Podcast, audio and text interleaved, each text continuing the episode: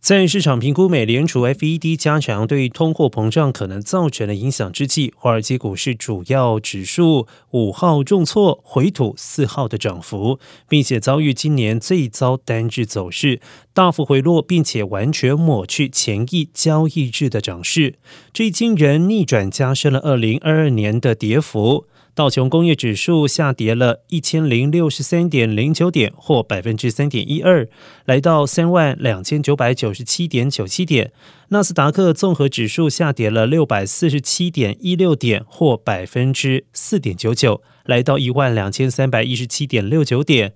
两者都是今年来最糟糕的单日走势。史坦普五百指数下跌一百五十三点三点，或百分之三点五六，来到四千一百四十六点八七点，成为今年第二遭单日。